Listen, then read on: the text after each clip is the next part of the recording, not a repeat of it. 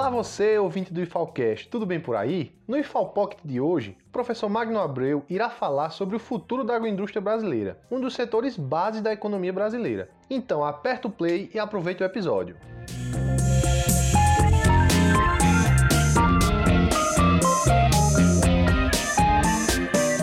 Bom dia, boa tarde, boa noite, tudo bem? Sou o professor Magno Abreu e mais uma vez venho conversar com vocês. Hoje nós vamos conversar um pouco sobre o futuro da agroindústria brasileira. É um tema muito importante, é, tendo em vista aí a participação que o agronegócio tem no geral no PIB brasileiro. Né?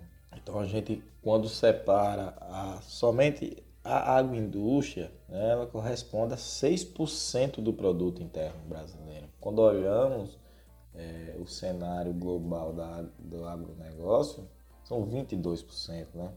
Então, 6% da agroindústria. Então, é um setor muito forte é, dentro do, desse cenário. Nós comentamos aqui no episódio 2, onde nós discutimos esse cenário do agronegócio, as possibilidades e assim sucessivamente. Mas, quando isolamos somente a agroindústria, o que podemos esperar? Quais expectativas que nós devemos criar?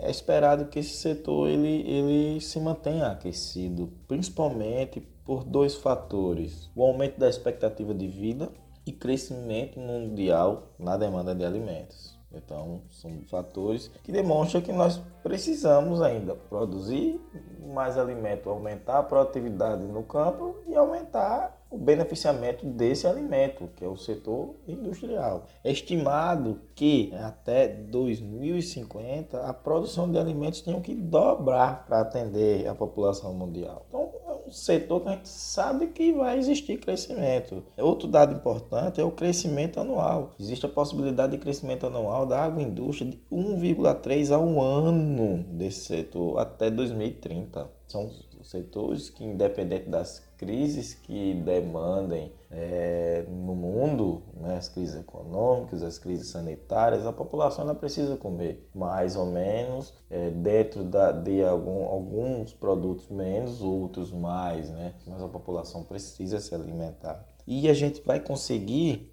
acompanhar a demanda, né, esse é o nosso raciocínio. Nós vamos conseguir ter produção no campo aumentar a produção do campo de forma em produtividade, forma sustentável, e nós vamos conseguir beneficiar isso tudo na indústria. Esse é um questionamento que nós devemos fazer. É importante que, que a gente tenha essa produtividade ou essa produção de forma sustentável, né? E a gente tenha condições de, de, de, ter essa demanda interna e externa, que a demanda interna também cresce, como a demanda externa, e nós precisamos atender uma demanda interna e externa.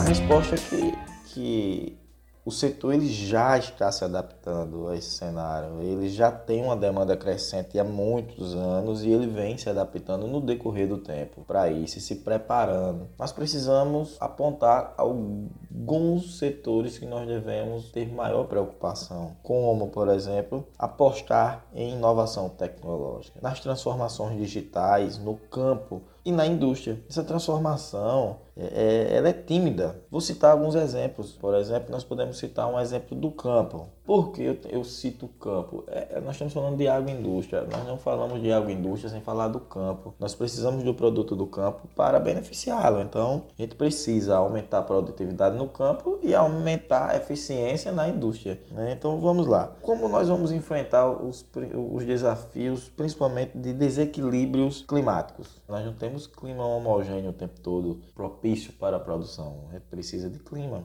Compromete produção, e assim sucessivamente. Outro um exemplo, o uso da irrigação. O uso da irrigação é responsável hoje por uma fatia de 70% da, de consumo da água do planeta. Do planeta. 70% da água do planeta é utilizada para irrigação, não para a população. Então, isso é um dado muito importante. E nos dias de hoje, com as práticas crescentes de sustentabilidade cada vez mais rígida e, e, mercados consumidores que demandam rígidos, é, o mercado, nosso mercado consumidor ele está modificando.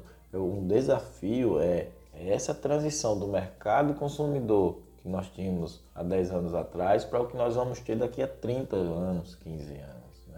Um mercado mais sustentável, mais ligado às práticas sustentáveis. Isso é, é, é, recorrente e nós precisamos de técnicas de irrigação que devem ser mais eficientes. Isso é um exemplo. Técnica de irrigação. Estou falando de um ponto do campo, irrigação. A gente precisa ter irrigação, sistemas de irrigação mais eficientes, o uso de sistemas de irrigação mais eficientes, automatizados e integrados. Isso é um ponto por exemplo, é sustentabilidade. É um ponto que a gente precisa encontrar sustentabilidade, equilíbrio entre ambiente e aumento de produtividade e aumento de produção. Se tem demanda, como crescer de forma sustentável? Esse, esse é um questionamento. E para que a gente consiga essa sustentabilidade, nós precisamos apostar em inovação tecnológica. A gente vem aí dentro de um segmento da internet das coisas, né? a revolução para 4.0. É um setor que a gente precisa incluir dentro do agro.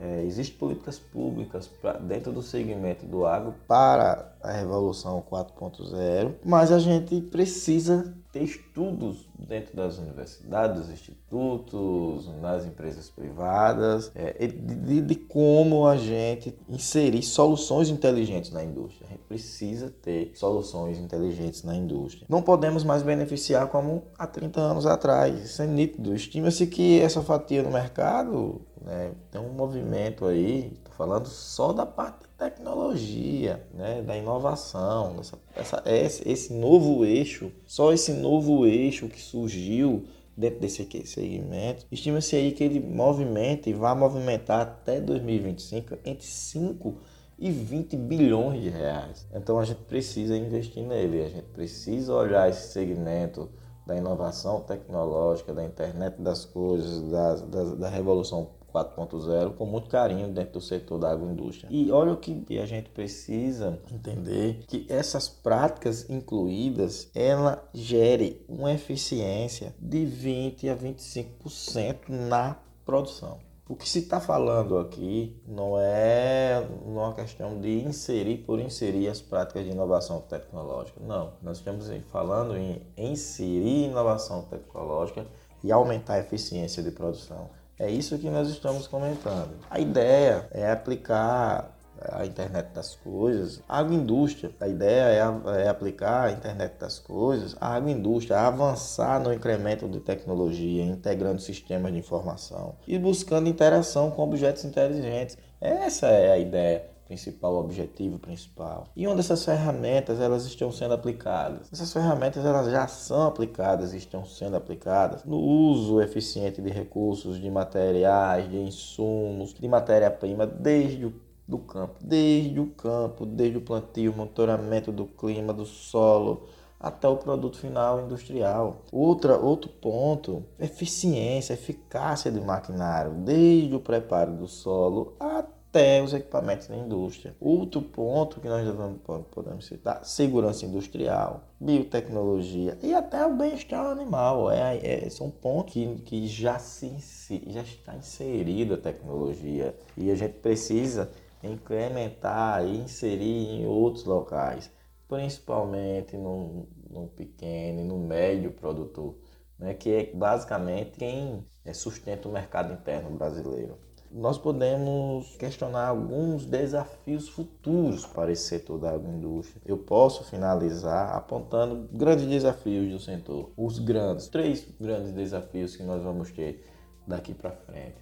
Para atender a demanda crescente, nós vimos que de, de dobrar essa demanda, para atender esse crescimento de 1,3% até 2030, nós precisamos nos atentar a vou apontar três, né? de vários eu excluí três. Gestão profissional e estratégica, principalmente para o pequeno e médio agroindustrial. É necessário que se tenha uma política de planejamento estratégico, que tenha uma gestão profissional dentro das pequenas, micro e médias empresas. É, só assim você consegue demandar, ter organização interna para conseguir ter lucro, e você conseguir ter um produto de qualidade que você coloque ele na mesa de, da população. Investimento em tecnologia. Não vamos conseguir ser eficientes e dobrar nossa capacidade de produção sem o uso da tecnologia. E principalmente que inserido gestão e inserido tecnologia, nós apontamos para que esses mecanismos sejam voltados para questões sustentáveis. Por uma demanda, uma demanda do nosso cliente. Foi falado aqui, nosso cliente ele muda o perfil, está modificando o perfil, cada vez mais busca soluções sustentáveis, soluções inteligentes, mas sustentáveis. Então, eu finalizo por hoje e até a próxima. Abraço!